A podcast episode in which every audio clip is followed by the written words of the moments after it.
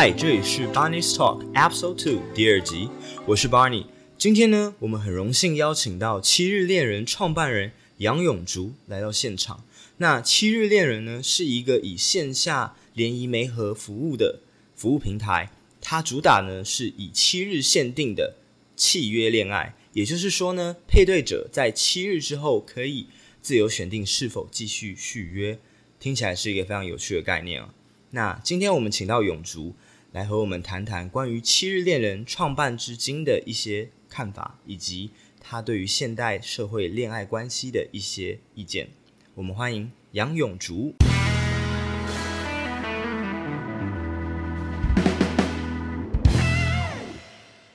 嘿，大家好。嘿，永竹，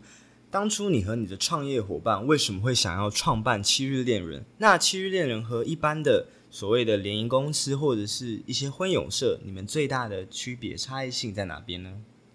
嗯，这个的话，因为我一开始想要创办七日恋人，是因为我想要创办一个。女性思维的联谊，因为我觉得现实现在几乎所有的联谊公司都是以男性思维在举办联谊，然后让很多女生其实没有很想参加的意愿，他们会透过价价格促销啊，又或者是说请吃饭等等的理由，然后让女生参加，那这其实是蛮普遍的情况。但是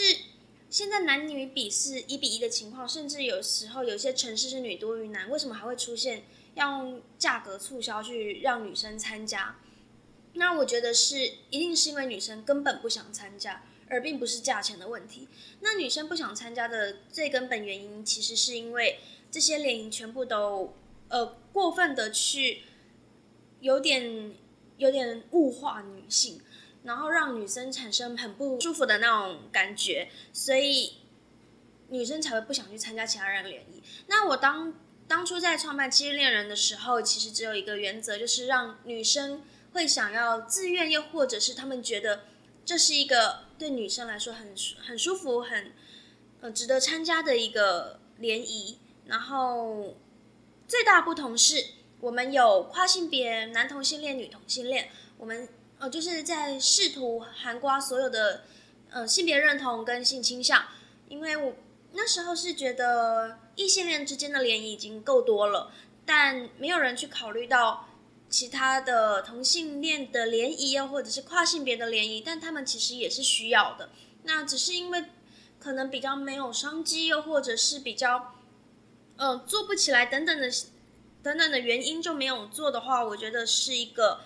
呃对大家来说都是一个蛮遗憾的事情，所以我们有想要补足这一块是。了解，就我所知啊，七日恋人其实是你在成大的时候就已经有在呃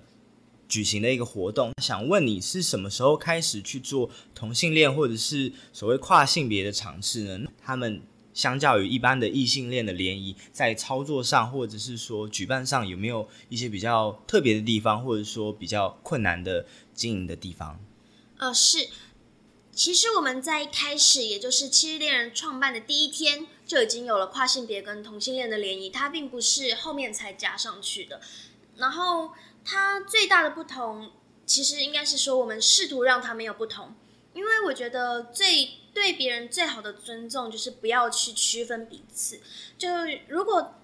一直不管是用什么的方式，恶意或善意去为别人贴上标签，都是我觉得蛮不赞同的事情。所以我做了一件事情，是我用最高的规格去规划这个联谊，就像是比方说保密协议呀、啊，又或者是呃，比方说关灯更强的一些安保措施，其实都是我在想着要怎么去举办跨性别的联谊，因为跨性别他们要参加的心理压力是更大的，那他们会需要。更多的一些各自上的保护，那我是用跨性别的那个规格去规划同性恋的联谊跟异性恋的联谊，那我就是一直想着我要怎么样去保护那些嗯跨性别的人，让他们可以比更轻松，又或者是更没有一些呃风险的去参加这个联谊，然后去再规划整场，所以我的。宗旨其实是都不要不一样，就是让，就宁可多不不要少。如果用异性恋的角度去规范同性恋，或是规范跨性别，说我们都这样，你们应该要跟我们一样坦坦荡荡。我觉得那反而是一种压迫，又或者是那是一种不必要的行为。那不如我把就、嗯、另外一个层面是，如果我们异性恋做的比较宽松，然后到同性恋又做的比较严，那可能会有情况是，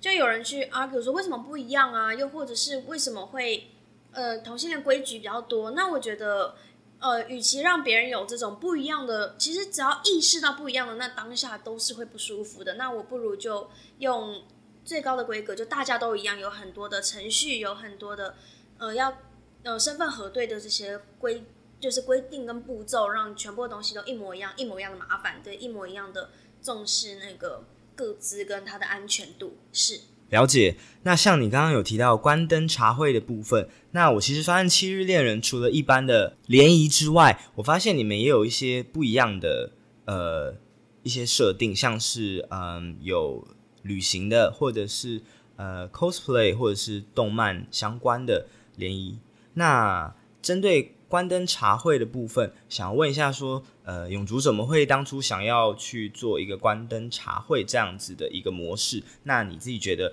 自己执行下来之后，这个成效如何呢？呃，我当初会想要做关灯茶会，其实是因为有一个呃，我的同性恋的朋友跟我说，其实我们班上，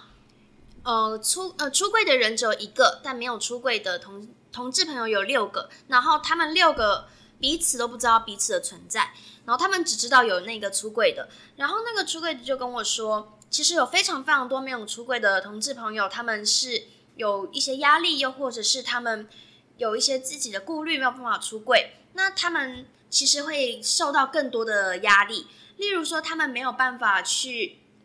呃，去比如说 gay bar 啊之类的地方，因为他们也会担心自己是否会被曝光。那再来，他们也没有办法去使用交友软体，因为他对对于他们来说，那个太过就是上面可能太过，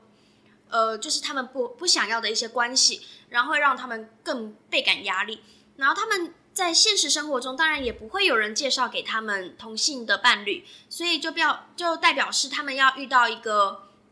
适合。自己的人其实是比呃我们异性恋还要更困难，又或者是比出柜的同志更困难。然后我当时听到这个消息的时候，其实一方面也有点震惊，就是数字居然会是出柜的六倍。当然这只是我们班的数呃数字。那另外一方面，我是在想是有没有办法帮助他们在不出柜的前提下，可以找到适合呃适合自己的人，因为我们。比较不能有一个想法是说我要去 push 他出柜，又或者是我们要教导他，又或者是鞭策他等等不必要的一些嗯态度，因为他们要不要出柜是自己的选择。那我们发现了这件事情，我们能做的就是协助他们创造一个很很舒服、很没有比较比较没有负担的环境，让他们可以轻松的找到他们自己想要找的对象。那我当初想到的就是关灯这件事情，因为在关灯的环境底下，他们如果选择比较提早入场，又或者提早出场，其实是完全不会见到现场的其他人。然后，如果他们需要的话，也可以等到最后离场，所以他们可以在完全隐蔽的情况下。就是在理想状态下，他们可以完全隐蔽，不对任何人出柜，但可以在那个场次上面去寻找自己真正适合的人，而且参加的人也多半是这样的一个呃状况，所以也并不会去泄露泄露其他人的隐私。所以我会想要创创造或者是有这个关灯的场次，其实是为了跨性别又或者是同性恋。那当初会把它应用在异性恋身上，其实只是。因为我想要在同性恋场之前先测试，呃，测试一下这个关灯茶会的流程跟它的整个的安全性是否是比较呃是否是完善的，然后等到真的完善，我才敢用在同性恋身上。那它是否是有用的话，老实说，我呃，我觉得它的效用并没有我当初想的那么大，也就是它并没有真正解决到。不敢来参加的人的困扰，但确实有人跟我说，在女同性恋的关灯茶会上面，确实出现了这样的话语，就是他平常是没有出柜的人，他第一次来到这种场合，并且第一次跟别人说自己的性向，那确实是有出现这样的人，虽然可能不多一个两个，但我觉得这或许是一个好的开始。比较好奇的一点是说，呃，关灯茶会在优点上确实是可以保护呃部分的人他的隐私，或者是说他的性倾向，可能基于一些因素不想要被透露。那是不是另外一方面也表示说，嗯、因为联谊，我们除了看一个人的外在、内在以及谈吐之外，我们对于他的呃外貌其实是也会希望说有。一定的要求，或者说我们对这件事是有一定的期待，那会不会说在关灯茶会配对成功之后，其实呃两个人对于外貌这件事情上其实是没有达成一致的共识的？是有可能，所以我们其实有在做一些改良，例如呃有一些就是我们做的改良有非常多种的款式，例如是我们在另辟一个区域是有灯的。然后原本的区域是没有灯的，所以如果他们会需要一个有灯光的环境，他可以去到有灯光的环境。那这样他们可以自由去选择，因为我觉得选择权永远握在他们手上，而不是我们手上。这样会让他们有更呃更舒服的一个联谊的环境。对，然后还有另外一种情况是，我们会去通知，在某个情况下，我们会有一个很很微弱的灯光会进入到我们的会场。那如果不想要。不想要被灯光照到的人，可以先行离场。就是我们会分成是有点像上半场、下半场这样的情况。那我觉得还有非常多的改进空间。例如，就有一个女同志场的参与者给我回馈，她说：“关灯是利益良好的事情。”但难道灯能关一辈子吗？他总有一天要出柜，所以他给我这个回馈的时候，其实让我想了很久，就是关灯这件事情到底是不是正确的？但我觉得每个人都有每个人的想法，那如果需要的人就来吧，就也不会，我可以，我觉得多元化反而是应该要达成的一个趋势，让大家可以自由的去选择我们，而不是我们去规定他们。我觉得让选择多元一点，会是我之后的目标。了解，那在像你办过这么多的场次里面呢、你有没有觉得说，诶，有一些特别的经验，或者是一些特别可能是有趣的事情，可以跟我们大家分享一下的？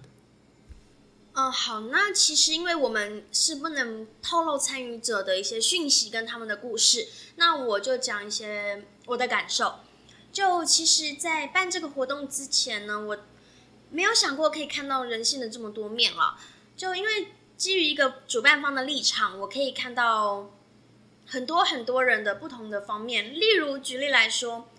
有一个男生跟一个女生同时签订了七日任务，他们出去之后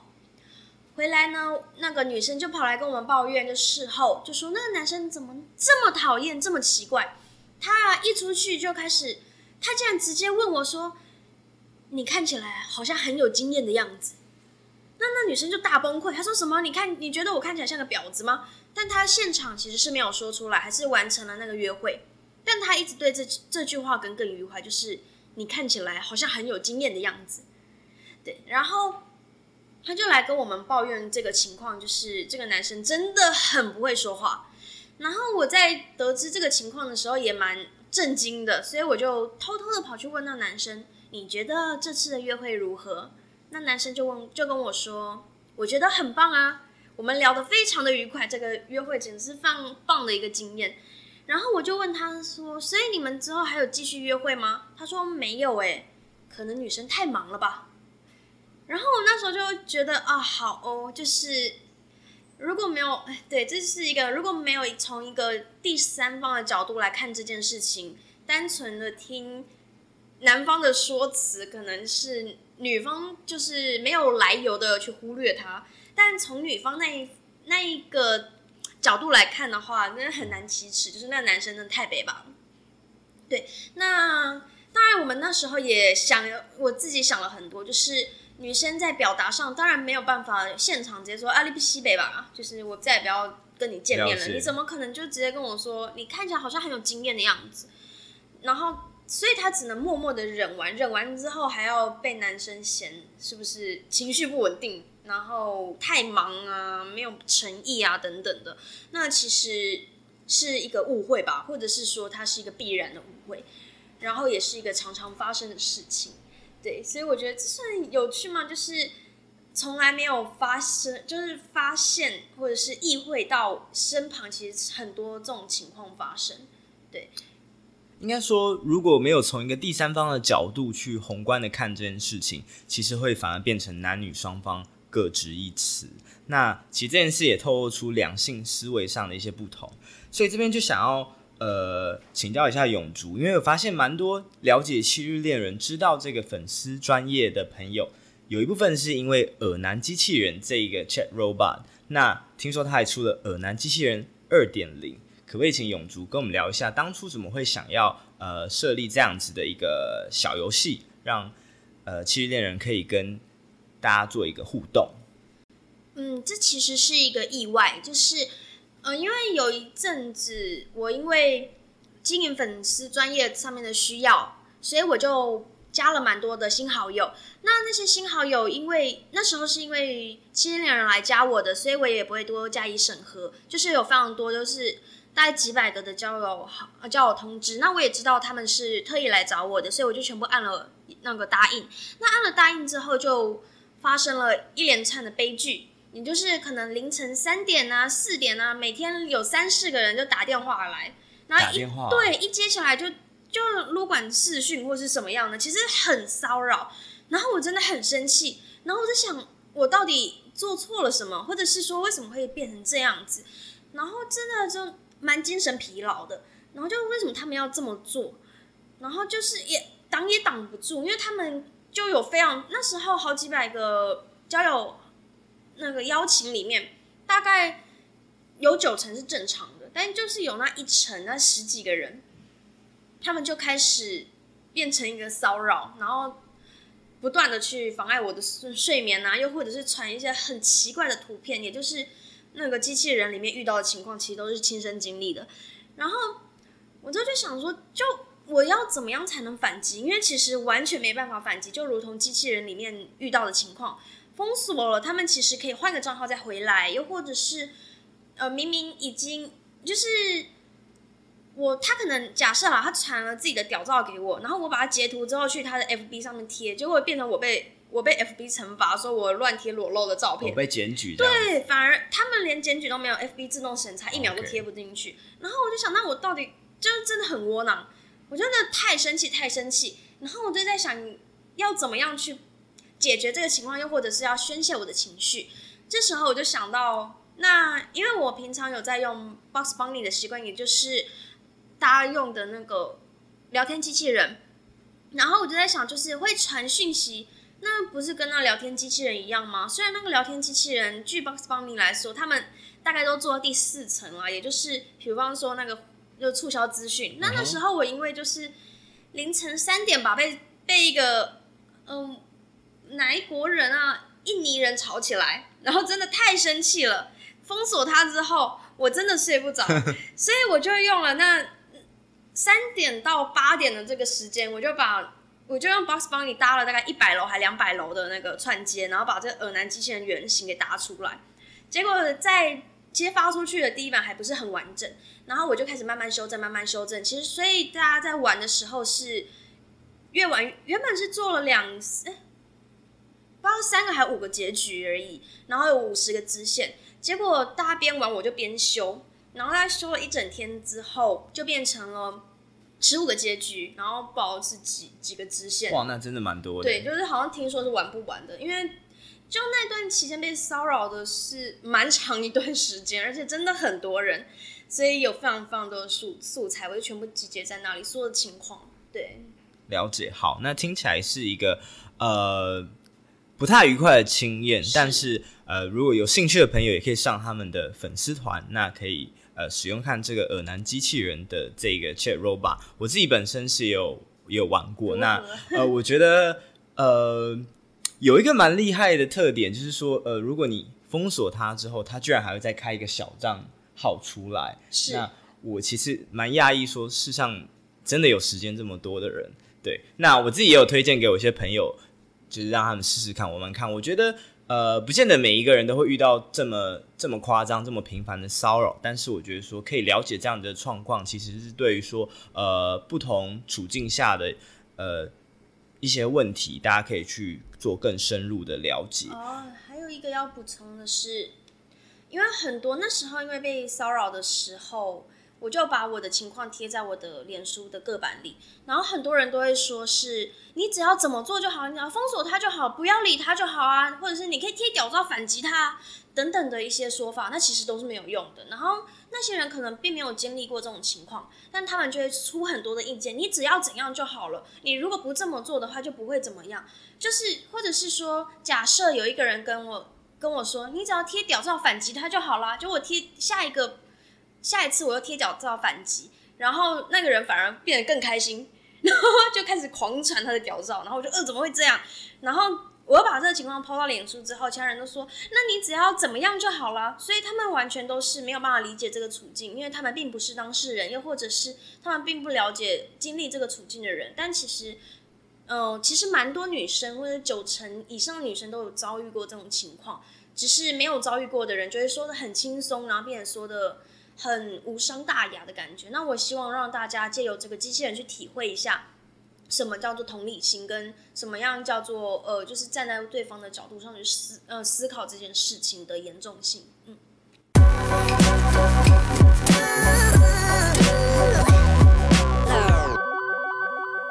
喜欢今天的内容吗？现在在 YouTube、Spotify、iTunes Podcast 上搜寻 Barney's Talk。就可以找到我们的节目喽。用 YouTube 收听的朋友，别忘了帮我按下喜欢、订阅、开启小铃铛通知。另外，如果你觉得今天的内容对你很有帮助，在资讯栏的部分也提供了我接口支付的账号，欢迎大家用小额捐赠的方式给予我最实际的回馈。用 iTunes Podcast 收听的朋友，也别忘了帮我按下订阅，并在评分区给我五星好评。你的支持就是我录下去的最大动力。广告结束，让我们回到节目。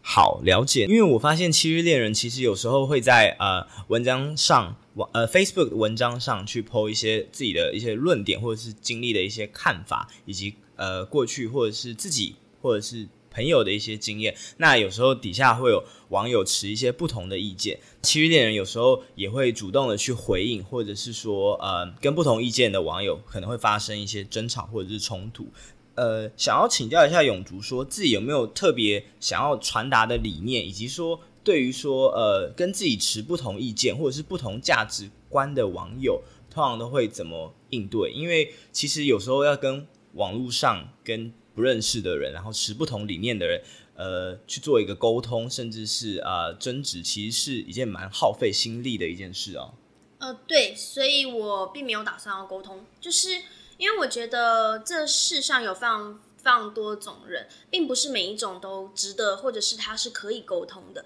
那我最主要的理念，就很多人会觉得我发的每一篇文章都愁难，那其实会让我觉得很很疑惑。就是他们是从哪个角度看到丑男的？就是，嗯，他们好像只要不是说女生不是的，都会是丑男。那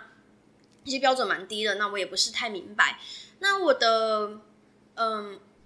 我的想法就是，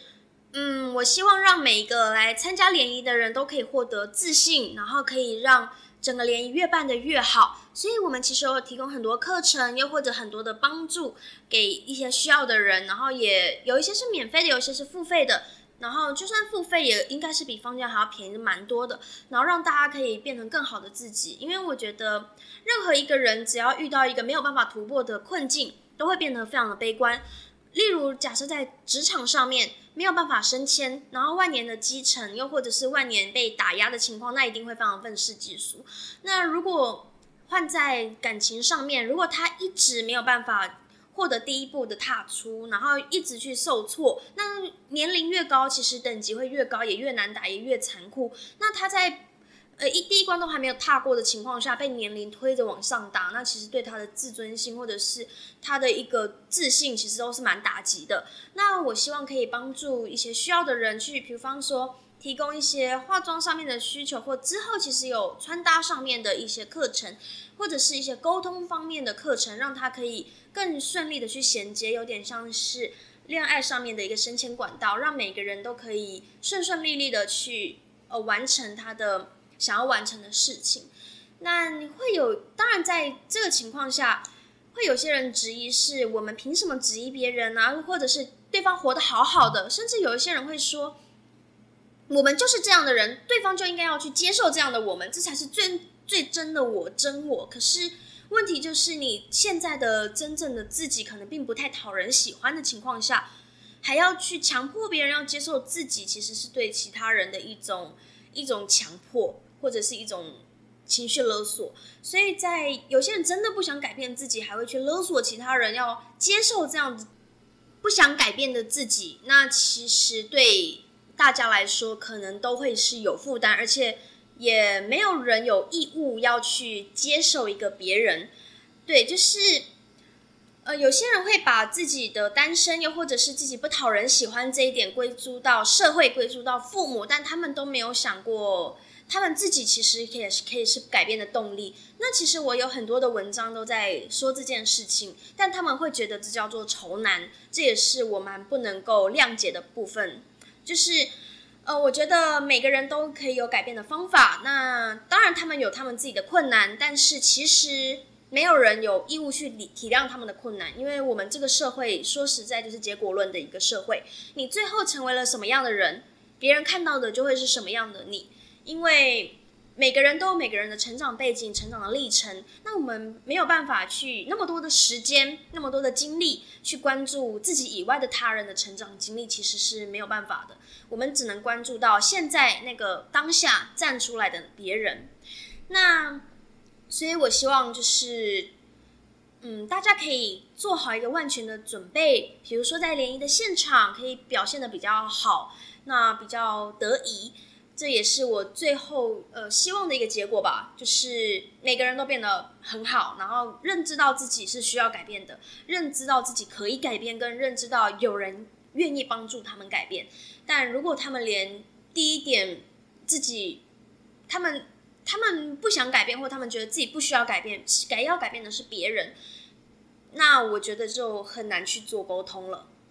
所以，其实愿意踏出自己的第一步还是非常重要的，因为我相信，对于情感这件事情，不管是在爱情或者是亲情，面对你的原生的家庭以及友情上面，我相信，呃，这个其实是我们台湾的社会的教育上比较少去从小教导我们的事情。那我觉得这个东西其实没有起步的早晚。如果说你有自我察觉到这件事情的话，其实我觉得，呃，现在去做一个努力或者是尝试。甚至不要去羞于向一些外面的外部的资源去做呃求援，那我觉得都是一个还不错的开始。那其实有改变永远都不会嫌晚。这边的话呢，另外想要请问一下永竹，对于七日恋人呢，大概七日恋人成立到现在大概已经是多久的时间了？嗯，大概两三年吧，至少两年了。也就是说，从你在呃大学的时候就已经开始在运行运行了。那可以想要了解到说，你们的团队的成员目前大概规模是多大？你们的工作是怎么样去做分配来，呃让这个七日恋人的运行是比较顺利的？对，那其实我们目前的核心成员有三呃三个层面三方。那我的话是负责联谊的主办、联谊的宣传。这一方面或联谊的本体，那我是负责联谊这一块。那其实有另外一个人呢，他是领有执照的心理师，本身也是服装穿搭师，他是负责课程这一块。那还有一些比较，呃，我们接下来会有二十五岁到四十岁的那个年龄区间，也是他负责的。然后他的话，目前都还在，呃，其实有一些已经开始了，正在开始起步的阶段。然后还有一个是负责规划管理跟。营运的是另外一个人，呃，另外两个人，所以这是我们核心。那其实还有一些比较外围的外围的人，又比较称之为是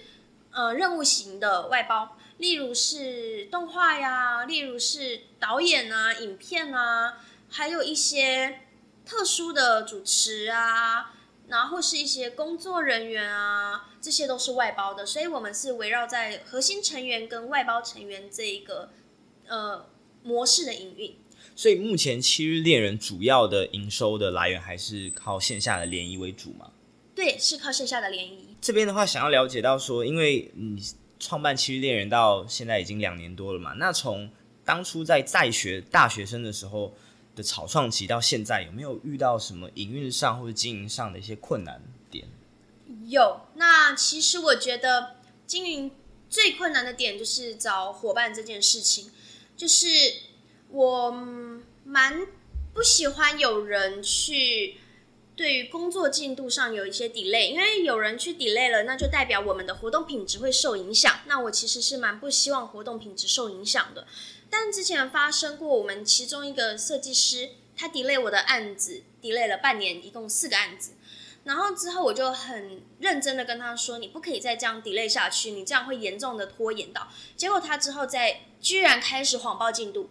他就每一次都说他的进度到哪里到哪里到哪里，然后让我安心，但我没有安心多久。等到前一天两天，他就说其实了好了，其实我都没有联系。所以在这个过程中，你没有去逐步的向他确认他的进度实际的状况。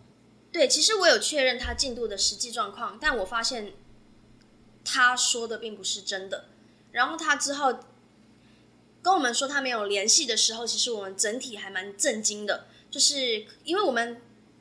活动都已经办下去了，那最后才说他没有去负责联系好他需要的联系，那其实会对活动品质有很大的影响之外，对于活动的宣传啊，整体的金流其实都大乱的。所以那时候我真的很生气，你怎么可以又千不该万不该，就是不该在会议的时候谎报自己的进度？因为你可以诚实的跟我们说你没做，我们会另外派人去做。而不是为了维持自己在团队中的分量，去不断的去抓案子，然后最后一个都没做，然后之后还说自己很有分量，自己做了很多事情，有很多的贡献，但其实全部都是谎报进度的情况下，能够说有什么？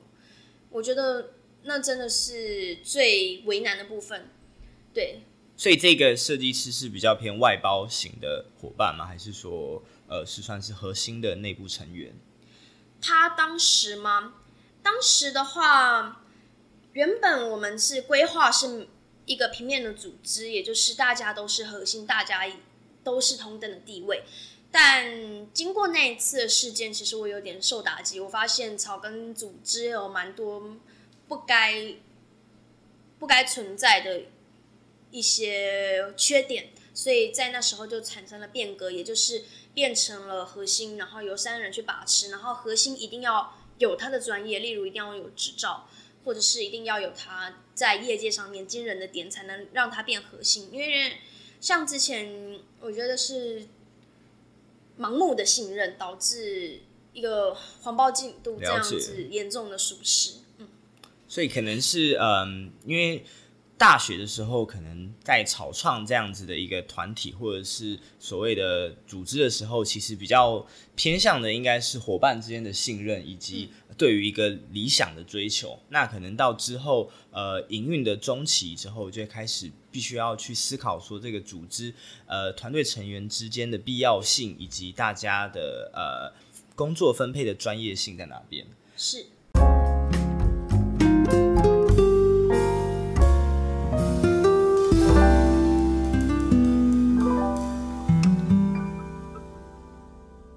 今天来到的访谈地点是健健咖啡厅，它是一间在中校新生附近的一间巷弄里的咖啡厅。那店内的环境呢，蛮安静的。他们主打的是手冲咖啡，像我今天点的是哥伦比亚的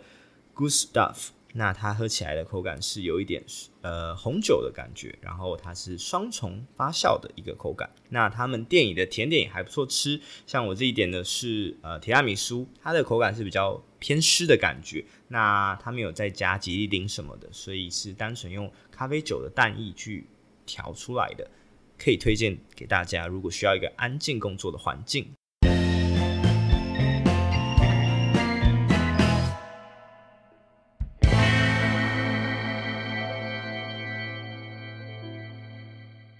七日恋人未来的发展的方向，呃，具体有哪些想法？因为刚刚你也提到说，呃，除了联谊以外，会开设其他课程，像是化妆课啊、穿搭课，这边可不可以稍微跟我们透露一下？还是说还有没有其他的一些未来的可能课程的开设，或者是其他的想法？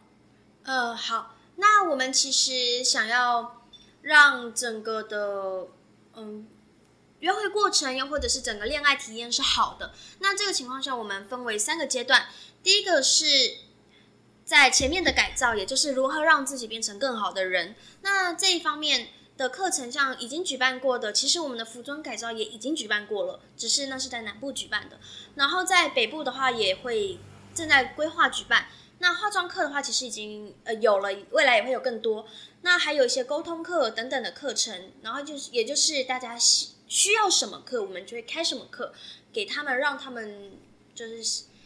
呃有有一个方向可以依循。那这是前期的课程的部分。那再来是联谊的部分，也就是我我们现在在进行的第三阶段是成为恋人后要如何维系感情。那这一方面，其实我觉得反而是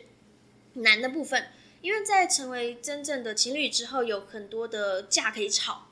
那要如何去消弭那个吵架，又或者是要如何去让恋爱体验可以更好？我们的解答是用游戏化的方法去解决这个恋人之间的矛盾。那因为我们还在进行中，又或者是它其实还没有太稳定，所以现在就嗯停留在一个构想草案的讨论阶段，就对。是所以游戏化的方式是说，嗯。可能会透过一些大概是什么样子的想法，或者说你这边的游戏化指的是怎么样子的呈现模式？例如是纸牌游戏，又例如是一些其他的累积经验的游戏。那会想要用游戏化经营，是因为有很多人，有很多男生，他们想要打游戏，然后因为他们只要一天不打就会掉灯。那很危险的，我要从那个什么钻石掉下去了。哦，我懂，对，掉排位。对，掉牌位很危险。然后一天不理不理女朋友没关系嘛，反正明天还会在啊。那一天不打喽，我的牌位就掉了，很可怜的。而且你的每日奖励就不见了。对。对，所以他们反而会去打喽，然后变成女朋友日积月累的不爽，不爽，不爽，不爽，不爽，然后一次爆发就分手了。那我们就在想，有没有办法让女理女朋友这件事情可以掉牌位？对哦，可能掉一下你们的亲密值，这样子有点像那种，呃，不知道这样形容，就有点像那种恋爱养成游戏，就是你如果不跟那个女主角互动的话，你们的关系就会变得越来越疏远。对，但我们还有，这算是一个。构想而已，当然还有更多比较具体的东西，但因为还在制作中，就比较不方便透露，会比较更具体或或者是更聚焦，然后可能并不是这个构想，而是其他的，那这就是只是一个举例。了解，我相信这是一个不错的模式啊，因为呃，其实大家不管是在于可能谈恋爱，或者是工作啊，甚至是准备。课业上的一些考试、执照之类的，我相信大家都其实比较缺乏一个呃逐步性、阶段性的一些奖励或者是动能。那如果可以透过游戏化的方式去呃 push 大家继续在这件事情上去做努力的话，我相信是一个不错的一个启发点。那最后想问一下永竹啊，对于说呃可能比较没有恋爱经验的人，或者是说呃有想要认识新朋友，但是他又害怕踏出第一步的人。在情感上或者是其他方面，有没有一些建议可以给他们呢？那第一个的话，如果你是想要认识别人，也就是所谓的搭讪嘛，那要怎么做？我其实有两个比较具体的方向。第一个就是高概念。那所谓高概念呢，就比方说要介绍一部戏，就要用一句话去总结那部戏。那如果你要介绍你这个人的话，你要怎么样跟对方去推销你自己？你总不能就是有一些人会。嗯，就讲了邋里邋遢很长一段，但别人完全不知道你到底是谁，你哪里跳出来的一个人，你到底是不是变态？其实他是不知道的。那这个情况就是你们要好好的介绍你自己。那所以我希望要去搭讪别人的人，要先了解怎么样用一句话去总结自己的优点，比方说。呃，我呢是一个擅长音乐的人，那我其实是乐团主唱，那这这其实就蛮具体的。又或者是我啊是一个非常喜欢玩杂技的人，那我平常会当街头艺人，那这也是一个很具体的点。但有一些人就会说的太不具体，例如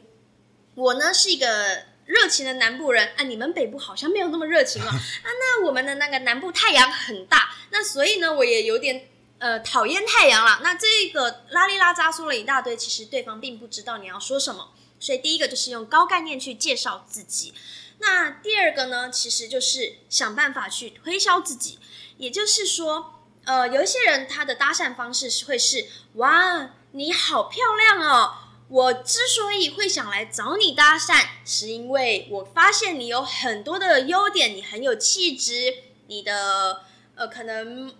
嗯很会打扮，你可能的某些特点可能吸引我这样子。就是拉里拉扎也是说了一大堆对方的优点之后，对方反而觉得那我干嘛要认识你？我那么棒，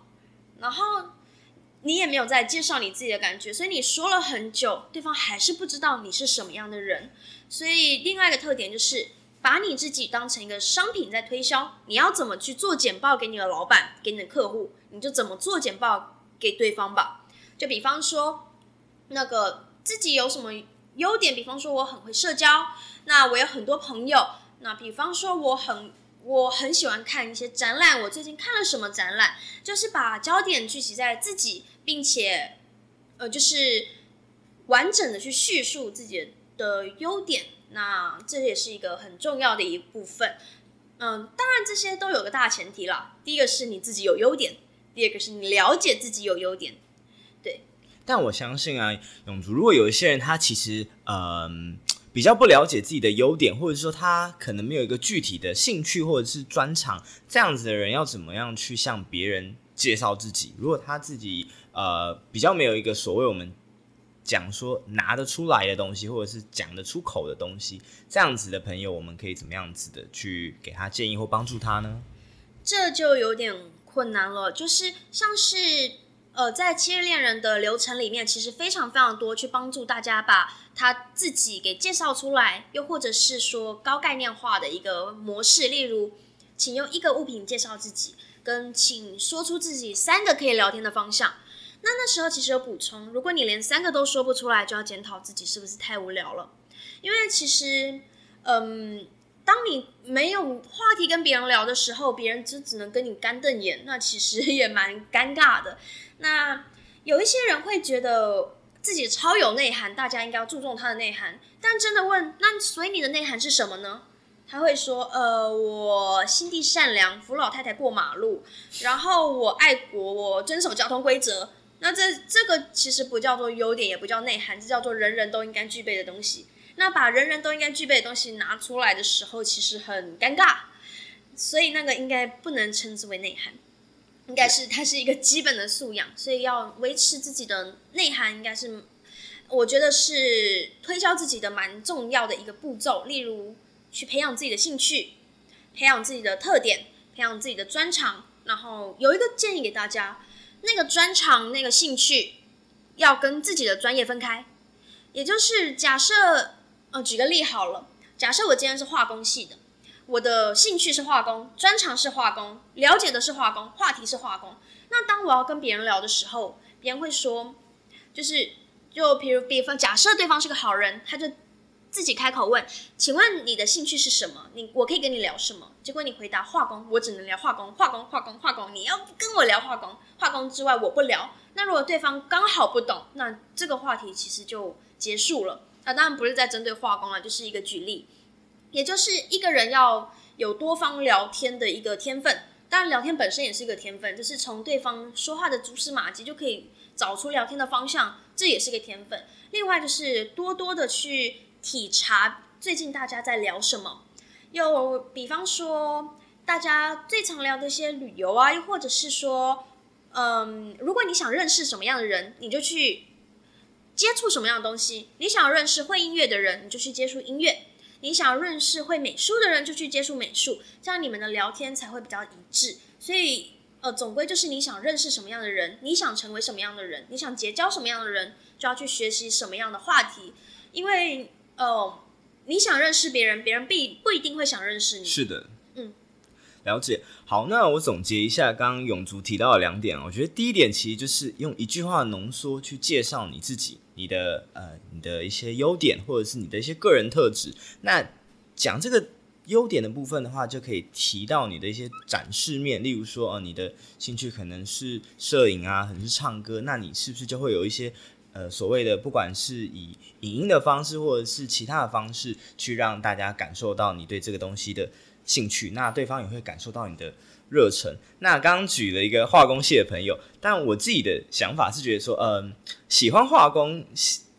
以它作为兴趣也 OK，我相信真的也有些人的兴趣是比较呃冷门的，但是我觉得有一个要点是说，你如何让非化工系或者是说呃比较冷门的兴趣，比较那么小众的兴趣，如何让呃不是这个圈子的人，他有办法呃轻易的去了解，是，或者说你有办法用一个比较简单的方式去让大家了解。那第二个，我觉得永筑提到的点也蛮重要的。你除了这个冷门的兴趣，我相信你有一些比较小的，或者是第二、第三的兴趣，可能是跟啊、呃、大众比较有有关系的，例如说呃美食啊、旅游啊。我相信大家呃身为一个平凡的人类，对于吃喝玩乐这件事情，基本上应该都不会太。讨厌或太抗拒的。那第二个点是，我觉得，嗯，永筑刚才提到，如果你跟一个新的朋友聊天，那你都是不停的在去赞美他，呃，或者是去讲他的好，那其实对方也会疑问说，诶，那你这个人呢，我都没有了解到你这个人。所以我觉得第二个方面，你去提供你的价值也是很重要的。你让人家知道说，第一个，我的意图是什么？为什么要来认识你？第二个，那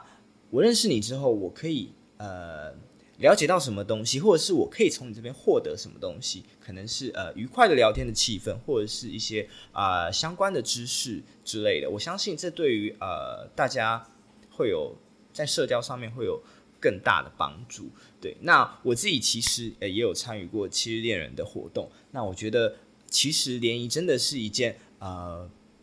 怎么讲？我觉得它其实没有想象的那么容易。我个人觉得它大概比呃陌生的搭讪在简单一点点，因为简单的地方是说，大家都有一个目同相同的目标，就是呃，我们想要认识新朋友，想要结交新的对象。但是其实呃，在联谊的现场，其实是蛮吃反应的，以及呃，你如何去掌控时间，去提到刚刚永筑讲，你把自己当成一个商品，一个个人品牌，你去做自我的推销，那让。对方了解你，进而对你感到有兴趣，其实是一件呃没有那么简单的事情。所以前面的部分也提供了不一样的课程，或者是自我提升的方式。那希望大家听到今天的 podcast 呢，呃，对于你。在两性方面或者是情感关系上有更多的了解。那今天也谢谢七日恋人的创办人杨永竹来到节目的现场与我们会谈。好，谢谢谢谢大家。好，我们今天的 podcast 都到这边结束。那如果大家对于我的内容以及呃之后想要听到什么样的访谈的对象，或者是节目的走向，都欢迎来讯来信跟我说。我是 Bonnie，我们下次见，拜拜。